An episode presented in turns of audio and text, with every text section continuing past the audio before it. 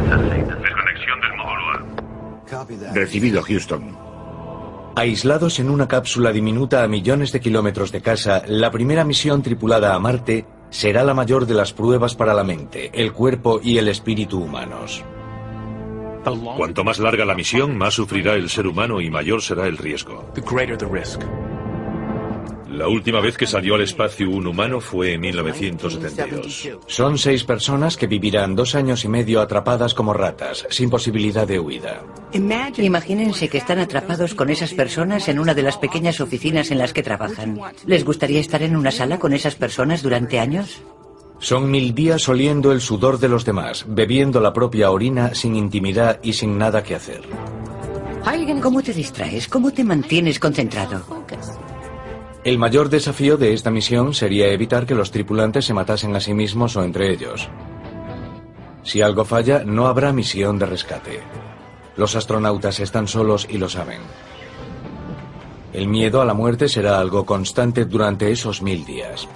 Los astronautas no se engañan, tienen una profesión arriesgada. Crisis nerviosas, tensión sexual, amagos de suicidio, motines. No son suposiciones. Ya ha pasado todo eso en las misiones espaciales.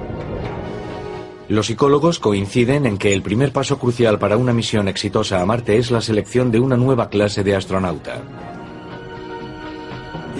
Si nos equivocamos en la selección de la tripulación, surgirán conflictos a bordo que pueden acabar con ella como si fuese una enfermedad.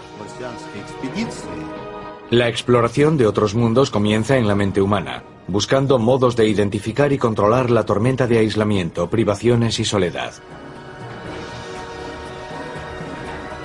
Ya se trabaja en el remedio para el talón de Aquiles de una misión a Marte. El factor humano.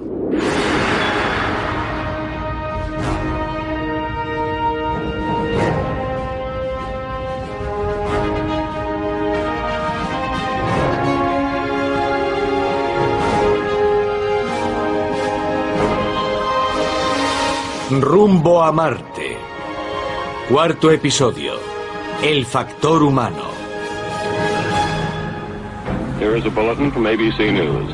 The Apollo 13 spacecraft has had a serious power supply malfunction that could cause the lunar landing mission to be terminated early. Abril de 1970. Dos días después del lanzamiento se produce una explosión en el Apolo 13. Se averían los sistemas de oxígeno y calefacción. En el centro de control hay un equipo de ingenieros en contacto permanente con los astronautas, resolviendo los problemas que surgen para traer a los tres tripulantes vivos a casa. Es imposible calcular las posibilidades de éxito.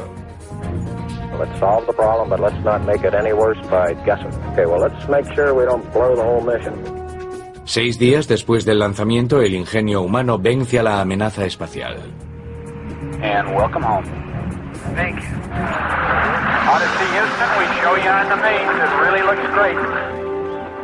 Esta famosa y heroica historia no se repetirá en la misión a Marte. La demora de la comunicación con el centro de control puede ser de hasta 23 minutos. Dada la distancia recorrida en el espacio, la respuesta del centro de control no se hará en tiempo real. La tripulación tendrá que solucionar los problemas por sí misma. Te alejas de la Tierra sin ninguna posibilidad de volver hasta que se alineen de nuevo los dos planetas que no están en la misma órbita. La sensación de estar muy aislado, de ir a un lugar al que no ha llegado nadie, sin posibilidad física de retorno hasta un momento dado, será completamente nueva. Además, el trayecto hasta Marte será un poco aburrido. ¿De qué se trata? Es gente que flota en medio de un vacío negro y aterciopelado, interminable, sin nada a la vista. El viaje de ida y vuelta de la Tierra al planeta rojo supone un año de aburrimiento. Es el suministro de energía de la NTL. Eso no es bueno. También está la tensión constante de que puede fallar algo.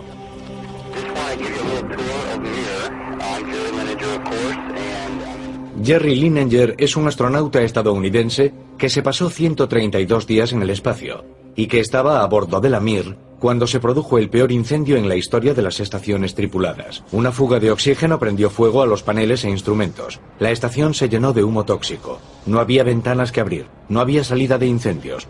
La tripulación luchó 90 segundos contra las llamas, sabiendo que si fallaba, la muerte era segura.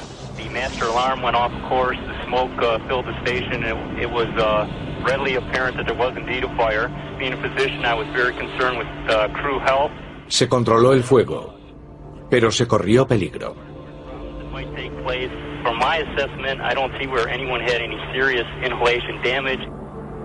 Es un mal augurio para los osados que intentan llegar a Marte. La muerte es parte de esta profesión, son gajes del oficio. ¿Qué clase de astronauta hay que seleccionar para una misión a Marte? En los albores de la era espacial, la NASA decidió elegir los astronautas entre los pilotos de pruebas militares.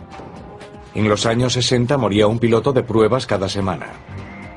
Se habían acostumbrado a la idea de morir en el trabajo. Llamémosle valentía o adicción al peligro, pero aquellos jóvenes eran justo lo que la NASA necesitaba. 9, 8, 7, motor principal conectado. 4, 3, 2, 1. Ignición y despegue. Todo eso cambió con el programa Shuttle. Seguían mandando a aquellos temerarios pilotos militares, pero ahora eran científicos y profesores los que orbitaban la Tierra. Desde 1980 los requisitos de la NASA incidían en la preparación física y en las habilidades específicas de cada misión. Una misión a Marte es algo completamente distinto. Creo que el piloto solitario y tradicional que afronta el peligro no se comportaría bien en una misión a Marte. Pat Santi trabajó como psiquiatra y médico de vuelo para la NASA en los años 80.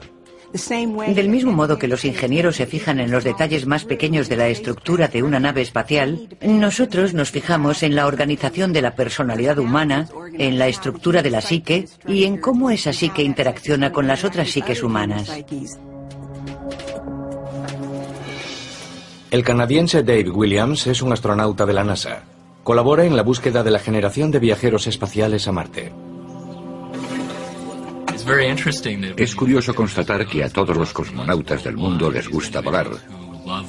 Les gustan los artilugios mecánicos, hurgar en los ordenadores, arreglar coches. Son unos apasionados de las nuevas tecnologías. En estos momentos buscamos la próxima generación de astronautas. Los conocemos como astronautas exploradores y creo que son personas con un gran número de lo que llamaríamos habilidades genéricas. La capacidad de reparar un vehículo, por ejemplo, de reparar un traje espacial o de arreglar un ordenador. Se necesita humanitas, las herramientas necesarias, tener ingenio. Lo mejor será llevarse con uno cinta adhesiva, porque no podemos llamar a la Tierra y decir, necesito una pieza.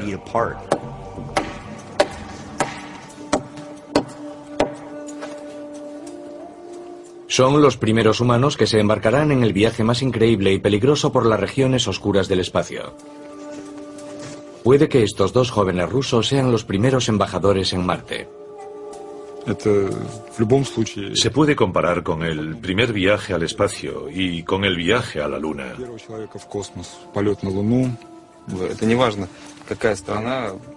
No importa qué país llegue primero. Lo más importante es que la humanidad avance y dé ese gran paso. Que demostremos ser capaces de volar no solo alrededor de la Tierra, sino por el espacio, muy lejos de los límites terrestres y visitar otros planetas. Los rusos confían mucho en sus genes. Forman parte de una dinastía de cosmonautas. Sus padres fueron cosmonautas famosos en su época. Realizaron misiones espaciales memorables y peligrosas.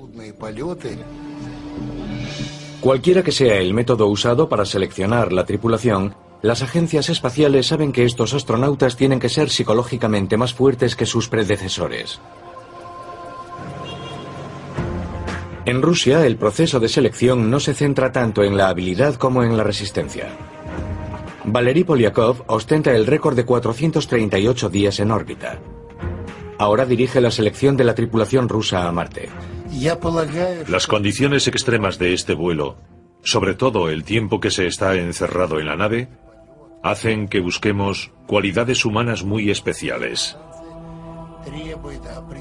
No serán personas corrientes. Deben poder actuar bajo las condiciones más difíciles. El programa espacial ruso realiza unas pruebas de aislamiento rigurosas. Están poniendo a prueba a Roman Romanenko. Está aislado, obligado a permanecer despierto hasta tres días y sometido a una serie interminable de tareas sin sentido. Es una versión controlada de la rutina mecánica del viaje a Marte. Si Romanenko no aguanta la presión, se acabarán sus sueños de ir a Marte. Es necesario analizar a fondo las características de la personalidad del astronauta. Para ello debemos exceder las leyes de la vida y de la mente. Por ejemplo, el régimen de actividades sin descanso puede durar 64 o 72 horas. Los rusos cuentan con décadas de experiencia en misiones espaciales de larga duración. Rusia, con el método de ensayo y error, construyó la estación espacial Mir, que permitió a los astronautas permanecer en órbita varios meses seguidos. Jerry Linenger creía que era mentalmente fuerte hasta que se subió a la Mir. Lo que me sorprendió de mi estancia en la Mir fue lo aislado que me sentía. Vivía metido en mi mundo. Me sentía vulnerable. Yo he visto desarrollarse problemas psicológicos muy graves. Gente que se venía abajo y que era incapaz de rendir al nivel que seguramente quería rendir. Para esta nueva casta de astronautas, la vida diaria en el reducido espacio de la nave espacial a Marte puede convertirse en una moderna cámara de tortura.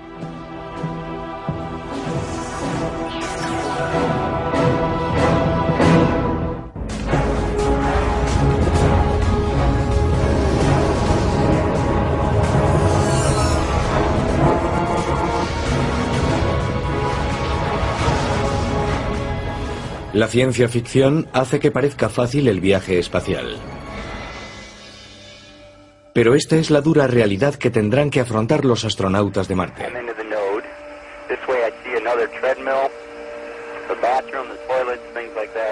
La vida a bordo es un infierno, lleno de gente, ruidoso y sucio. Jerry Linenger estuvo cinco meses en la Estación Espacial Rusa. Nos hace un retrato sombrío de la vida en aquellas salas tan reducidas. En el espacio no hay duchas.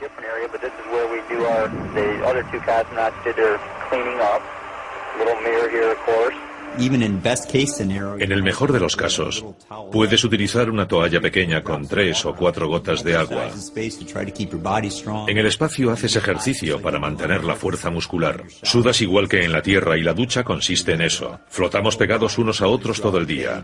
A veces, tú flotas alto y el otro flota abajo porque no quieres acercarte a un hombre que hace cinco meses que no se ducha. Lo peor está por venir. El agua pesa y los ingenieros en la Tierra deben reducir el peso.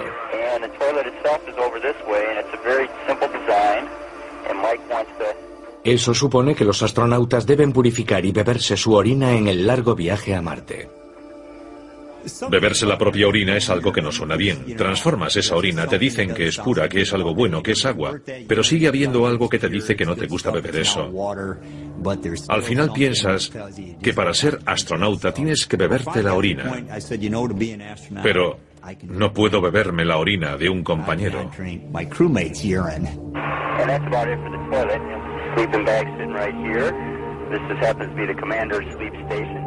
Los olores y beberse la orina son simples molestias comparado con las verdaderas dificultades de la falta de sueño. El sueño es vital para el ser humano y si no lo tiene, se deteriora rápidamente su rendimiento. En el espacio no hay arriba y abajo. Los astronautas se introducen en sacos de dormir que se sostienen con velcro. A veces el nivel de ruido dentro de la Mir y la Estación Espacial Internacional es insufrible. La misión a Marte depende de que la nave sea más silenciosa. Si estamos despiertos más de 18 horas, sufriremos trastornos psicomotrices que equivalen a estar ebrios por encima de los límites legales de alcohol en la sangre. La falta de sueño aumenta el riesgo de accidentes en la misión a Marte. Hace décadas que los astronautas les dicen a los científicos que en el espacio duermen menos. El problema es que nadie puede arreglarlo. Puede ser la carga de trabajo, los niveles de ruido, puede ser la alteración de los ritmos circadianos en los vuelos espaciales. Son todos factores que provocan eso. No sabemos todavía las razones que alteran el sueño en los vuelos espaciales.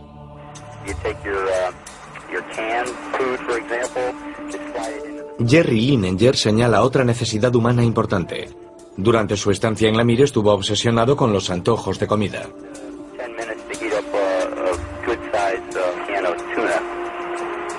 Habría matado por un vaso de leche, por unas galletas saladas. Habría matado por comer algo diferente.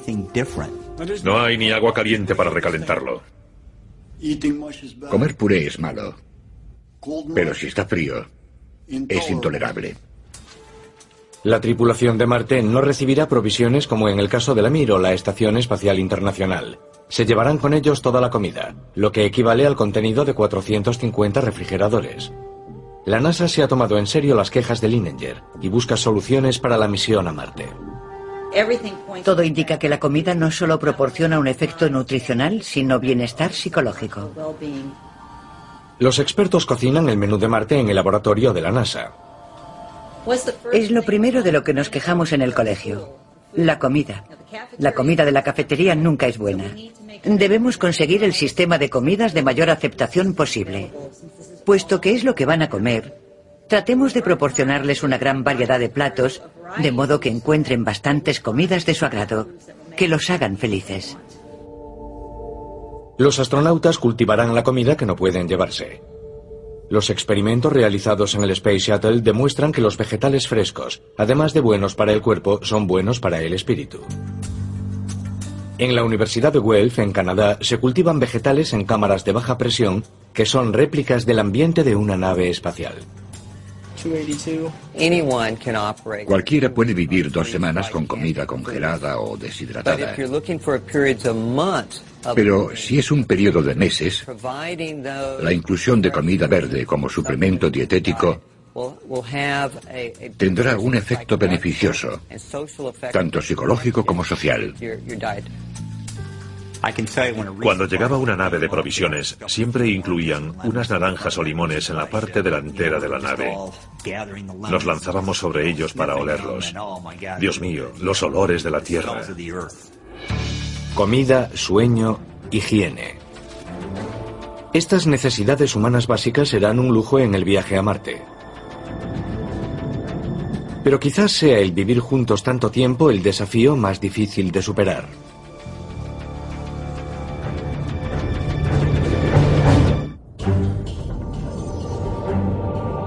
En un viaje a Marte, la rebelión es una posibilidad real. Incluso el contacto con el centro de control puede ser un foco de tensión. Hola amigos. Siento que hayáis tenido que esperar más de lo normal, pero no hemos estado con los brazos cruzados. Cuando se está aislado y recluido, el mundo se reduce a este diminuto espacio. Dependes completamente del centro de control para tener comunicación, recursos, logística. Estamos tan desconcertados como vosotros. Esto crea una dinámica complejísima en la que necesitas a esas personas, pero sientes que no te entienden. Sucedió en 1973 en el Skylab de la NASA. La tripulación recibió demasiadas órdenes de la Tierra y se puso en huelga. Fue una ruptura grave de la cadena de mando. En la estación rusa Mir sucedió algo similar en los años 80. Ese es otro aspecto de las habilidades interpersonales. Nosotros contra ellos. Las características de la gente del espacio contra las de la gente de la Tierra. Eran misiones que duraban semanas, no los años de la Odisea a Marte. ¿Qué ha sido eso? Para evitar estos problemas, los astronautas de Marte deben poseer habilidades de comunicación, no solo técnicas. Las características médicas y psicológicas de los astronautas desempeñarán un papel crucial en la selección de los tripulantes. Los canadienses Dave Williams y Chris Hadfield se hicieron astronautas en 1992. Hadfield ha estado tanto en la Mir como en la Estación Espacial Internacional. Posee experiencia práctica que puede ayudar a Williams a buscar la tripulación de Marte. Será interesante ver cuál decidimos que es la combinación ideal de capacidades y personas. Sí. ¿Necesitamos un médico? ¿Cuatro médicos? ¿Ninguno? ¿Necesitamos un piloto de pruebas? ¿Cuatro? ¿Ninguno? ¿Queremos que sean todos hombres? ¿Mujeres? La NASA habla de una tripulación de seis o siete personas. A bordo habrá hombres y mujeres, lo que suscita otra pregunta. ¿Qué ocurre si los astronautas mezclan el placer con los negocios? ¿Cómo lo llevas? Regular. A NASA shuttle astronaut is in a Florida jail this morning, charged in alleged kidnapping plot. Authorities say it's En 2007 la NASA expulsó a Lisa Nowak, astronauta del Space Shuttle, tras haber sido acusada de un secuestro frustrado. Su víctima era una oficial de las Fuerzas Aéreas que competía por el afecto de otro astronauta. Top NASA official says Lisa Nowak showed no signs of instability before her arrest this week. La prensa lanzó a la NASA preguntas sobre las pruebas psicológicas. Para los vuelos de larga duración se requieren exámenes psicológicos más profundos. Los astronautas también se someten a exhaustivas revisiones médicas cuando regresan del espacio. El caso de Nowak sacó a la luz la postura de la NASA sobre el sexo entre los astronautas. Es aceptable siempre que no afecte a la misión. Los astronautas son como cualquier funcionario federal. Nadie se inmiscuye en la vida privada de los astronautas ni en la de ningún otro empleado de la NASA. En la Tierra sucede en cualquier lugar y sucederá en el viaje a Marte. No hay que preocuparse por ello. Hay que dejar que vayan los que estén capacitados y los otros problemas se solucionarán por sí mismos. En cuanto al sexo, no hay problema. Uh, Hablé con Kondakova, la tercera mujer rusa en ir al espacio, y su respuesta sobre el tema fue perfecta. Me dijo, depende de con quién. Por ejemplo, cuando estuve en la estación espacial, Valery Polyakov ya llevaba allí nueve meses. Estaba rodeado de hombres y de repente apareció una mujer. Valery me dijo, Elena, ahora que has llegado me afeito todos los días. Además nos comportamos mejor, decimos menos tacos y cuidamos más el aspecto. Por eso digo que las mujeres tendrán un papel importante en la larga travesía a Marte. Los rusos no están convencidos de que esa libertad sexual encaje en una misión a Marte. En 1999 realizaron un experimento de aislamiento de 240 días. Los sujetos eran aspirantes astronautas. Todos varones salvo una mujer canadiense, Judith Lapierre. A las pocas semanas, en la fiesta de Año Nuevo, el comandante ruso le dio un beso en la boca a Lapierre. El beso provocó un incidente internacional. Si esto representa la realidad en el espacio, tenemos un problema. Hay que resolver algunas cosas antes de que estemos allí. Ella lo denunció por acoso sexual. El comandante dijo que ella no entendía las costumbres rusas. Judith se sentía realmente violada. Y si hablabas con el ruso, no entendía por qué se había armado tanto revuelo. Creo que en el beso, en la sexualidad, hay elementos de diferenciación cultural. Lapierre se pasó el resto del experimento recluida con un cerrojo en la puerta de su cubículo. Ahora los rusos dicen que no seleccionarán a ninguna mujer para su misión a Marte. No me parece buena idea tener una tripulación mixta a bordo de un vuelo a Marte. Yo he volado con Ilana Kondakova, que tuvo un comportamiento humano y profesional muy bueno. Pero en un vuelo tan largo como el de Marte, la presencia de una mujer causaría problemas psicológicos y tensiones. La Antártida es, en la Tierra, lo que más se parece a una misión a Marte. A principios del siglo XX era normal que hubiese hombres y mujeres en las expediciones a los polos. El sexo se consideraba una parte saludable de la vida de los expedicionarios. En muchas expediciones existe esa tradición, ya que las mujeres se pasaban el invierno en la Antártida. Es lo que se conoce con el eufemismo de matrimonio soltero. Son relaciones generalmente cortas, que duran lo que dura la expedición, y se acaban cuando ésta llega a su fin. En 1915, la expedición de Ernest Shackleton se detuvo porque el hielo impedía el paso del barco. Eran 28 hombres que luchaban por salvar la vida, sabiendo que no los rescataría nadie. La supervivencia dependía del trabajo en equipo y del liderazgo de Shackleton. Shackleton tomó decisiones acertadas en la selección de la tripulación. Sabía asignar la tarea conveniente a cada hombre y hemos aprendido mucho sobre lo que se da a una misión a Marte basándonos en la experiencia de las expediciones polares. La temperatura en la Antártida baja hasta los 35 grados bajo cero. La carne se congela en unos segundos. Aún hoy es imposible el rescate hasta la primavera. Los tripulantes viven enclaustrados, al igual que los astronautas de Marte. El aislamiento y la reclusión hacen brotar con fuerza los sentimientos, incluso la violencia. Hace unos seis años hubo un caso muy comentado, en el que un ayudante de cocina cogió un martillo y atacó a un par de compañeros de trabajo. Siempre existe la posibilidad de que esos conflictos entre los compañeros se agraven y acaben siendo una amenaza de muerte. Por eso debemos reconocer previamente las situaciones y solucionarlas de algún modo. Los buenos trabajadores polares saben motivarse y tienen recursos. Son las habilidades de exploración que busca Dave Williams. Si una catástrofe te ha dejado sin comida, lamentarse por ello no ayuda a resolver el problema. Hay diferentes características que hacen de alguien un buen explorador. ¿Quiénes son los seis hombres y mujeres capaces de arreglárselas durante años en un espacio abarrotado del tamaño de un apartamento pequeño? Aunque la NASA y los rusos encuentren la solución, no hay una receta mágica para combatir el factor humano. Se está desarrollando un sistema precoz de alerta para detener los conflictos antes de que puedan poner en peligro a la misión y los tripulantes.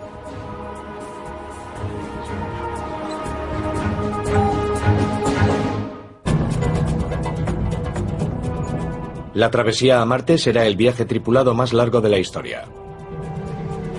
Científicos e ingenieros creen tener los conocimientos precisos para superar los riesgos físicos del viaje a Marte. Por favor, abre los ojos.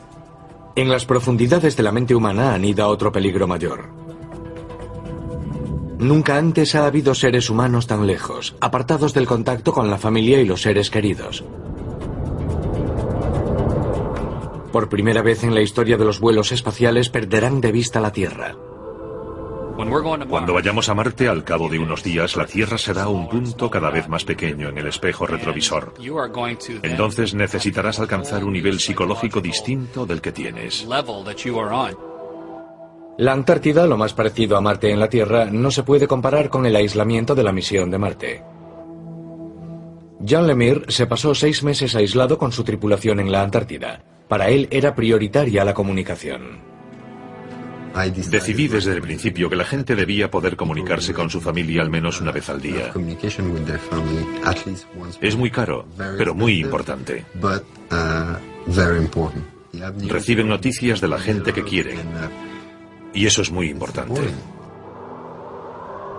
Cuanto más se aleja la nave de la Tierra, más demora hay en las comunicaciones. La comunicación con la familia es un consuelo que se enfría en el abismo del espacio. La tecnología actual no puede superar el obstáculo del tiempo interplanetario. Habéis tenido un fallo en el suministro eléctrico.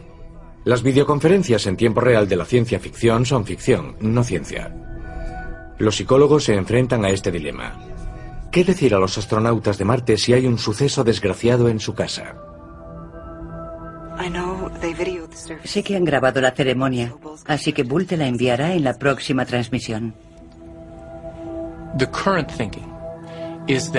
La opinión actual es que hay que preguntar previamente a los tripulantes de esa misión si prefieren saber o no saber en caso de que suceda algo de este tipo.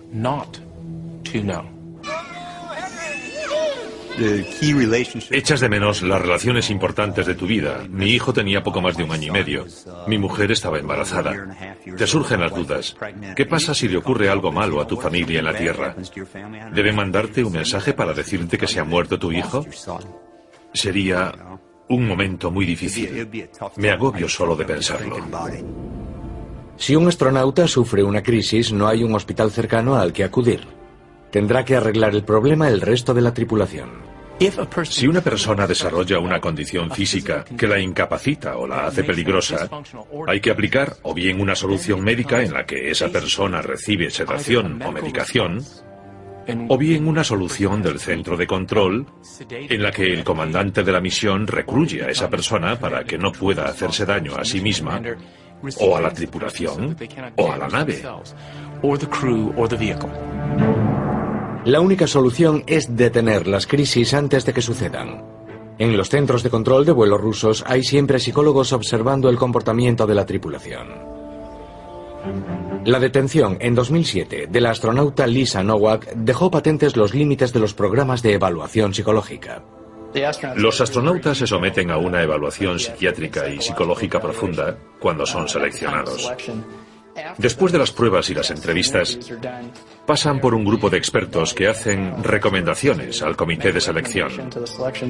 Y finalmente, los psicólogos analizan todos los casos para decidir si son válidos para vuelos de corta o larga duración. Para la misión a Marte, la NASA busca una nueva tecnología que prevenga los colapsos psicológicos en el espacio. David Dinges es un científico especializado en el análisis facial para detectar el estrés. El vídeo no es nada invasivo. La pregunta es, ¿cómo puede ayudarnos el vídeo a saber si los humanos están estresados en un contexto dado? Esa fue la base sobre la que desarrollamos la idea de utilizar imágenes computerizadas para controlar la expresión facial humana y detectar cuándo sienten estrés ante una exigencia de actuación. Levanta las cejas todo lo que puedas. Trata de crear asimetría en la boca. Vemos esto en muchos sujetos. Le cuesta hacerlo, tiene una cara muy simétrica. Comandante Richard Irwin, informe de valoración psicológica, 2 de febrero. Hay software especializado que examina los movimientos faciales en busca de signos precoces de alteraciones emocionales. El centro de control utilizaría esta información para medicar y si es necesario refrenar a un astronauta mentalmente inestable. De momento no ha habido navajazos. El doctor Dimitri Metaxas ha trabajado en el desarrollo del software de estrés facial de la NASA. Tratamos de cuantificar por qué la gente se comporta de una manera determinada y cómo expresa ese comportamiento. Es sorprendente que personas de distintos países y sexos expresen el estrés del mismo modo, pero no porque se expresen igual todos los tipos de emociones. En este caso, la mente funciona de modo similar en situaciones de estrés. La NASA participa en el desarrollo de esta tecnología de detección del estrés con el fin de perfeccionarla para la misión a Marte. Los científicos rusos comparten el interés de la NASA por el análisis facial para detectar el estrés. La expresión facial muestra el tipo psicológico de la persona y su capacidad de cooperación. Hay personas que se complementan y otras personas que se repelen. El modelo basado en el estudio de la expresión facial nos permite identificar los tipos psicológicos de las distintas personalidades de los individuos. Un problema es el estrés, otro el aburrimiento. La nave que vaya a Marte estará muy automatizada. A diferencia de la versión de la ciencia ficción, no existe una cubierta de hologramas ni naves alienígenas a las que disparar. La realidad es que habrá muy poco que hacer durante los seis meses. Hay personas que no están capacitadas psicológicamente para estos periodos de aburrimiento. Se volverían locas. Pero todo cambia cuando nos acercamos a Marte. Los psicólogos temen que los astronautas no estén preparados para ello. Pueden sufrir el síndrome conocido como atención de túnel. En los sistemas muy automatizados es frecuente pasar rápidamente de periodos prolongados de aburrimiento a momentos de acción de máxima exigencia. Hay que preparar a la gente para que se adapte a esas transiciones tan rápidas. 1979. En la central nuclear de Three Mile Island, en Pensilvania, un indicador defectuoso engaña a los operarios de la planta, mientras en el núcleo del reactor se produce una fusión accidental.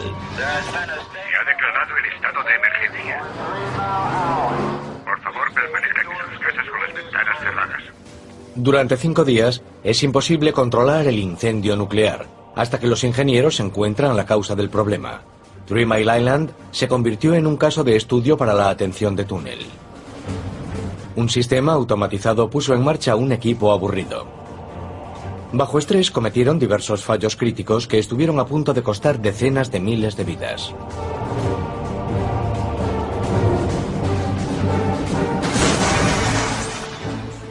La tripulación de Marte no tendrá margen de error. Si uno se equivoca, morirán todos.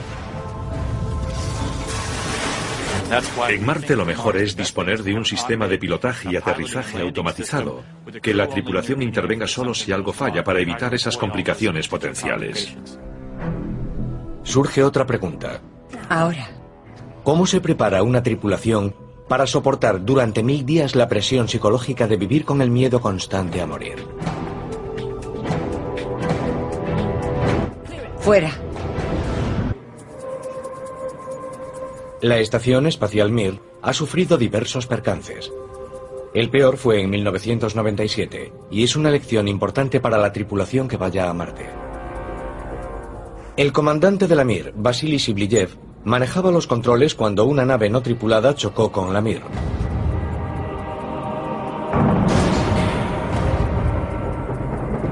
La colisión abrió un agujero en el módulo de la estación y los astronautas quedaron expuestos al vacío letal del espacio. Se tardó dos horas en controlar el problema. La tripulación estuvo a punto de abandonar la estación en las cápsulas de evacuación. Uno de los tripulantes en esa misión estaba tan estresado que ya había decidido suicidarse. Uno de los cosmonautas, la Sutkin, me dijo que el décimo día había decidido suicidarse porque ya no aguantaba más. Se fue a un rincón de uno de los módulos y antes de suicidarse decidió dormir. El cosmonauta despertó y eligió vivir.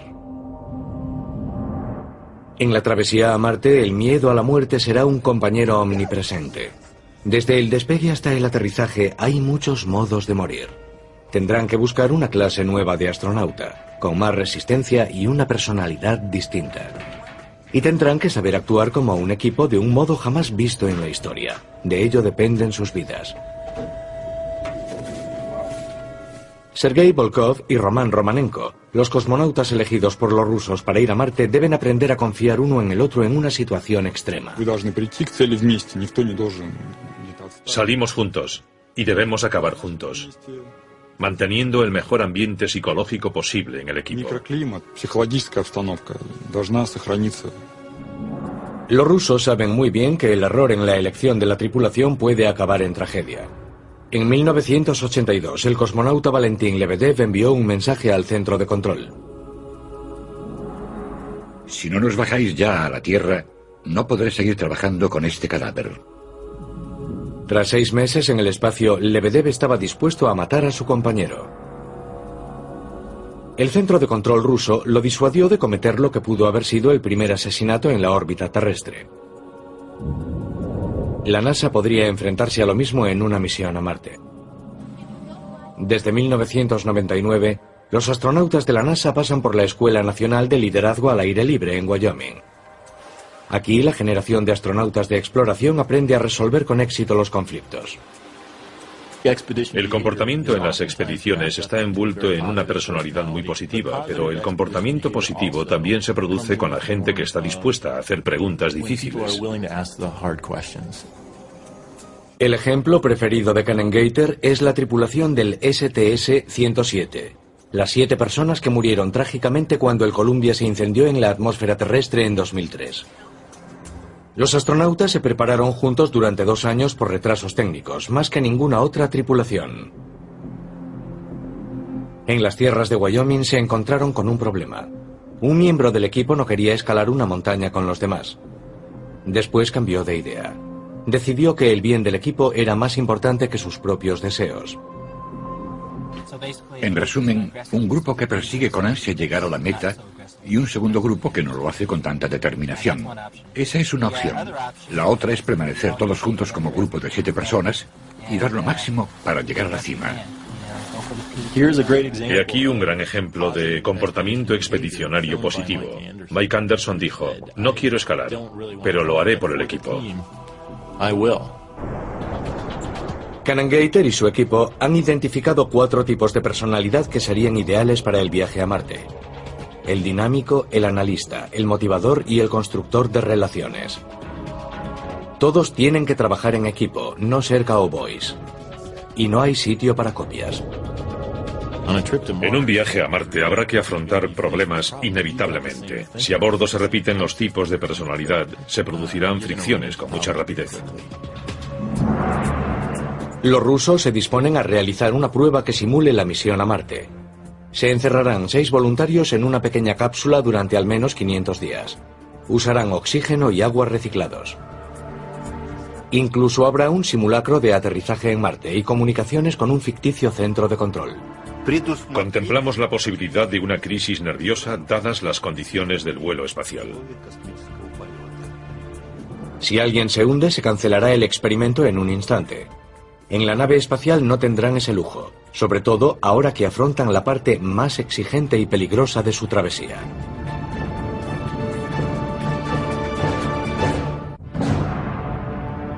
Al cabo de seis meses de viaje, los astronautas exploradores encaran la parte más peligrosa de la misión. Atravesar la atmósfera marciana y aterrizar en el planeta rojo. Poner una sonda en la superficie de Marte es un gran desafío. El promedio de aciertos es más o menos del 50%. Poner un ser humano en la superficie no será menos difícil. La tripulación ha hecho todo lo posible para mantenerse física y mentalmente alerta.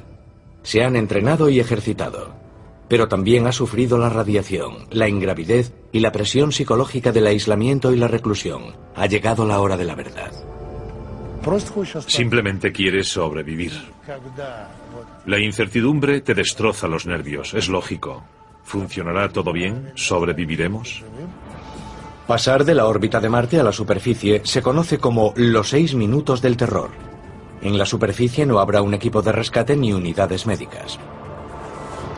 Si cuentas con astronautas que no están en su mejor forma, es posible que la misión fracase justo al final, cuando mejor tienen que rendir. Para solventar los riesgos psicológicos de la misión tripulada a Marte, aún es necesario descubrir algunas cosas en la Tierra. En 2006, la NASA realizó un experimento de 18 días en su laboratorio submarino, NEMO. Tiene 15 metros de largo y solo 4 de ancho. Nemo se parece mucho a la nave de Marte. En esta misión, la NASA instaló cámaras y micrófonos para observar los niveles de estrés en la tripulación. Se enviaban los datos al centro de control para su estudio en tiempo real. Los ordenadores son un sistema de alerta previo de las crisis mentales que aconsejan el tratamiento de un astronauta estresado, o, en el peor de los casos, su invalidación. Con el proyecto Nemo, la NASA busca tripulantes dotados con capacidad de resolución de problemas. A diferencia del Apolo 13, no estará Houston para afrontar al instante una situación de riesgo. La NASA también experimenta con la inteligencia artificial como compañera en la misión de Marte. Cada astronauta podría tener un compañero de inteligencia artificial diseñado a su medida, con el que hablar cuando la interacción humana fuese demasiado imprevisible. Ello tendría a los astronautas distraídos en la rutina diaria de la vida en el espacio. Los expertos rusos y estadounidenses están buscando el modo de concretar al máximo las características de los astronautas exploradores. No serán adictos a la adrenalina ni cowboys del espacio. Serán jugadores de equipo que responderán bien a lo establecido y que sabrán improvisar en momentos de crisis.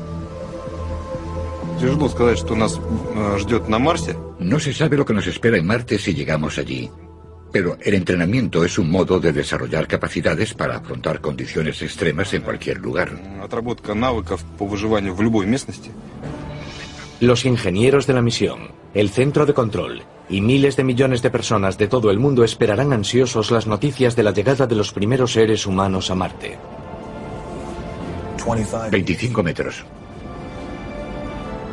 Conseguirán superar con éxito los seis minutos del terror o morirán sin testigos.